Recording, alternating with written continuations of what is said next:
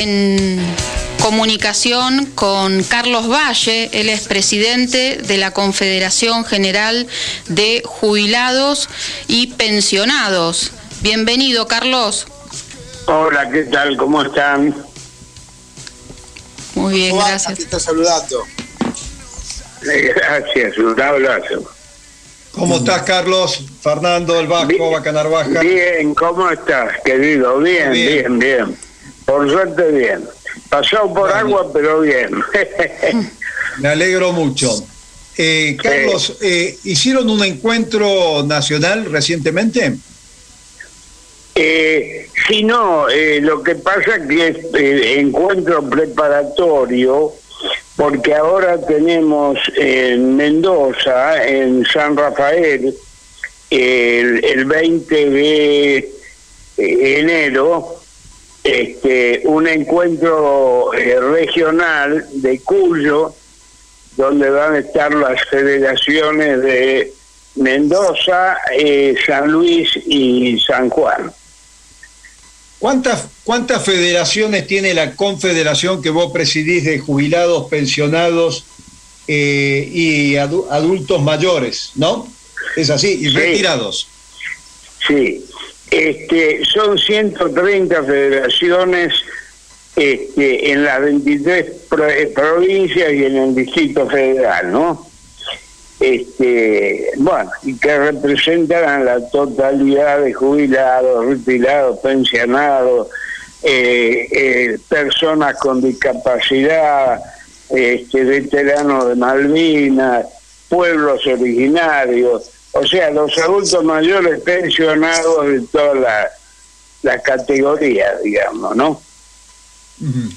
Un enorme esfuerzo organizativo con prácticamente sin recursos y con una voluntad férrea de organización, ¿no? Sí, absolutamente. Te digo la verdad que hay que estar realmente preparado y no sentirse mal porque es parte de la vida de uno, ¿viste? Lo, lo hacemos porque lo queremos y lo sentimos, sin duda. Pe- Pero es Hay una propuesta de ley que ustedes tienen, que están trabajando, que están impulsando. Sí, sí, justamente este, están hay hay algunos este, algunos legisladores que están trabajando con un anteproyecto de aporte colectivo solidario por oposición eh, de 0.1%, que es, es la cuota más, más baja que existe en el país, pero para nosotros es importante, ¿viste? Poder tener recursos para seguir adelante, ¿no? Eh, ¿Y una pregunta. Disculpe, disculpe. Seguí, seguí, Vasco. Dale. Dale, dale.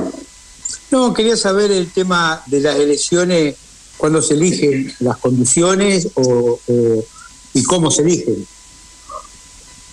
Sí, eh, bueno, eh, en forma eh, cuatrianual, o sea, ahora este mes tendríamos que haber renovado, vamos a hacerlo en marzo por, por pedido de las federaciones, eh, y cada cuatro años, por ahora estamos con lista, la única, lista única de unidad confederal, este, y está, está integrada por todas las federaciones, o sea, hay, hay representantes de todas las federaciones que forman una mesa ejecutiva, lógicamente, porque si no sería imposible estar reuniendo prácticamente 300 personas eh, todos los meses, mes por medio, trimestralmente, ¿no? Eh, el día que esté, que estén los fondos no va a haber problema. ¿Vos decís que en marzo se eligen las conducciones? ¿O entendí mal? Eh, no, el día en marzo se elige eh, el, el nuevo Consejo Superior de la Confederación. Ajá. O sea, vence el, el último mandato que viene del 2019. Eh, y como son, no, perdón, perdón, 2017. Así que este, son cuatro años de, de mandato, de duración, ¿no? Carlos, eh, cambiando de, de, tema, llevándote un poco a la, situación de nuestros jubilados, pensionados, este, adultos mayores, después de dos años de recuperar el gobierno. ¿Cómo estamos y qué perspectiva tenemos al 2023?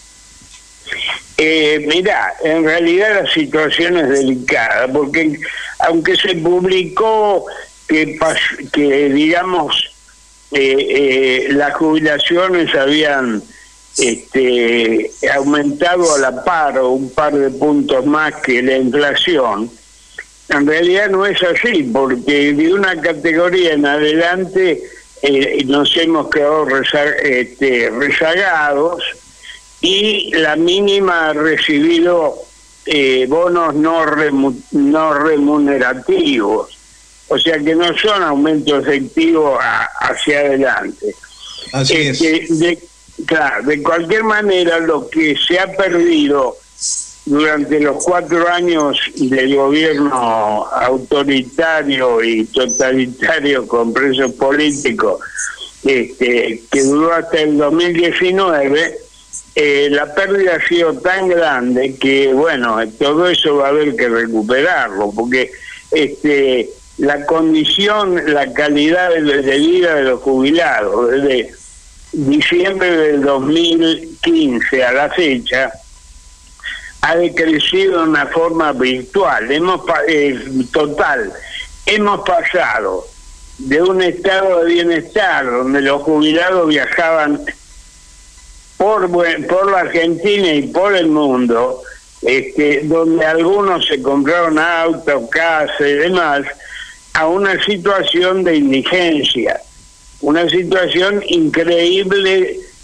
increíble en el, en el 2015, 2014, 2013, jamás pensamos que se iba a degradar tanto la situación de los jubilados como ocurrió, te reitero, en la época del macrismo y lamentablemente estos dos años este, no han sido de recuperación efectiva. ¿no?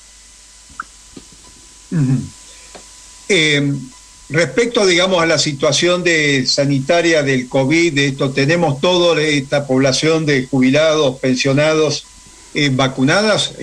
Hay un, hay, un control de esto.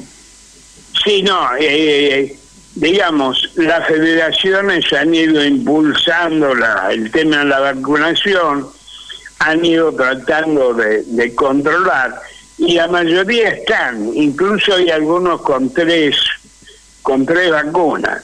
Tres dosis. Eh, el tema, el tema es que hay algunos que escapan al control nuestro que están, insisten en no, en no, este en no vacunarse y es complejo, es complejo. Estamos tratando de, manejarnos, pero este realmente es un verdadero problema, ¿no? Mm. Espero que ese sector es, minoritario. Es absolutamente minoritario. Está bien. Y este eh, Carlos, y la, la relación institucional con el gobierno, con el PAMI, con la Secretaría de Salud, con este, las estructuras este, institucionales. Hoy, ¿cómo es? ¿El gobierno nos atiende? Este, ¿Nos da respuestas o todavía tenemos problemas este, en, en, esa, en, esa, establecer ese vínculo?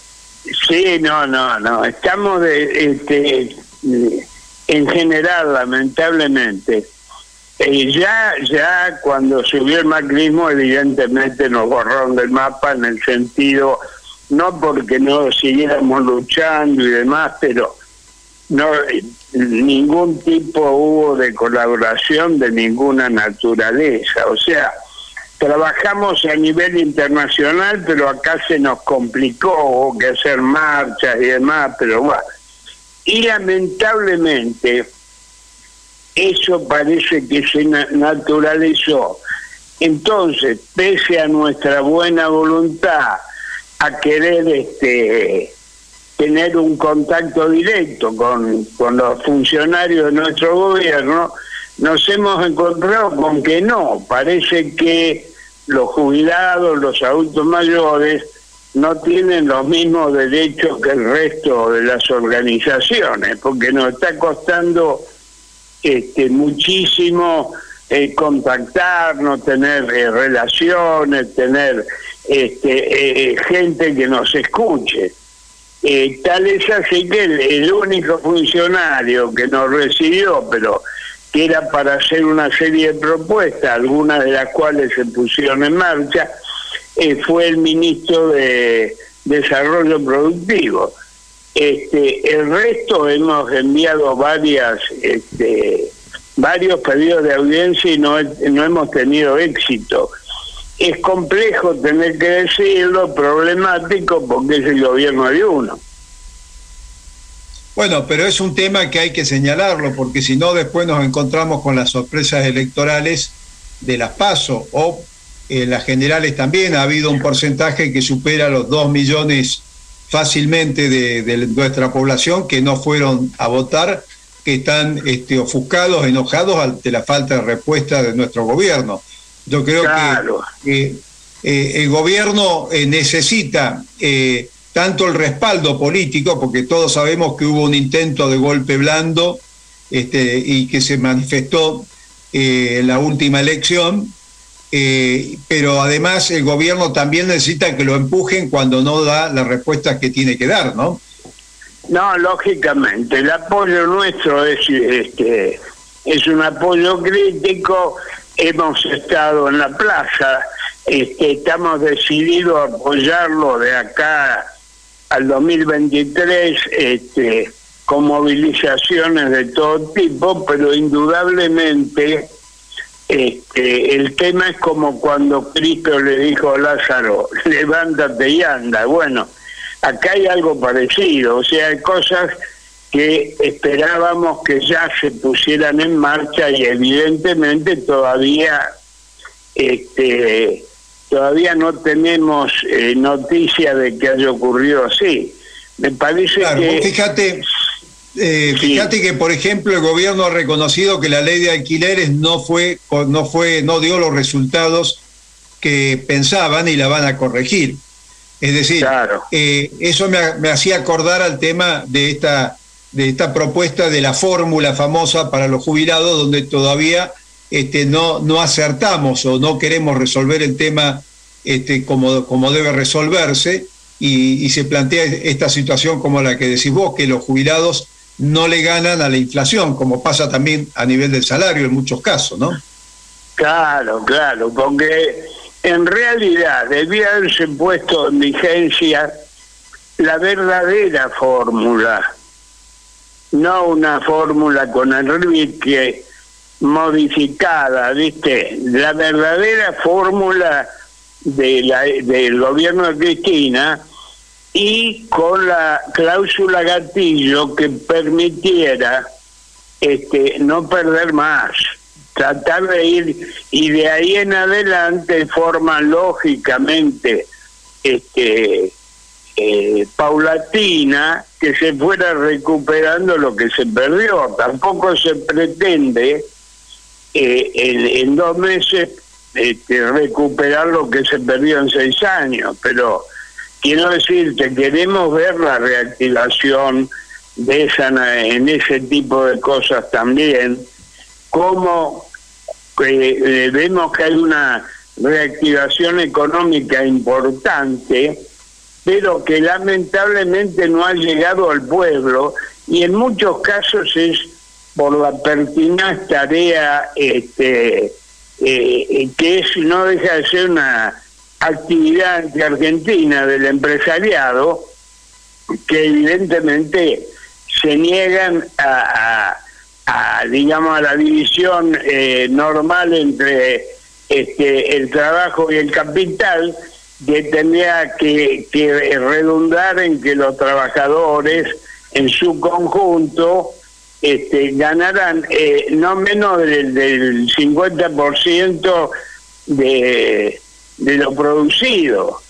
O sea, hay casos en que se están llevando el capital o los empresarios están llevando un 70, un 80, un 65%, lo cual es una verdadera condena para los trabajadores de algunos de algunos gremios en particular, ¿no?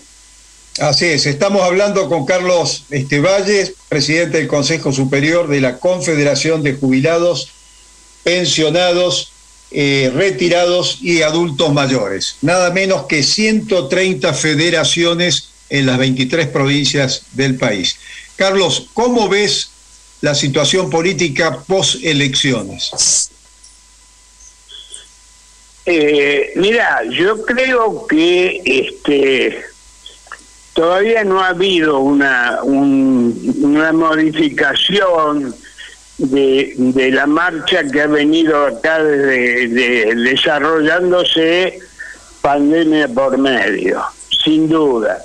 Ahora creo que, como vos bien decías, va a haber que empujar, va a haber que empujar al gobierno que tome decisiones porque el tema es que la República Argentina es un país este absoluta muy muy muy rico reconocido por todos los países de Europa y demás.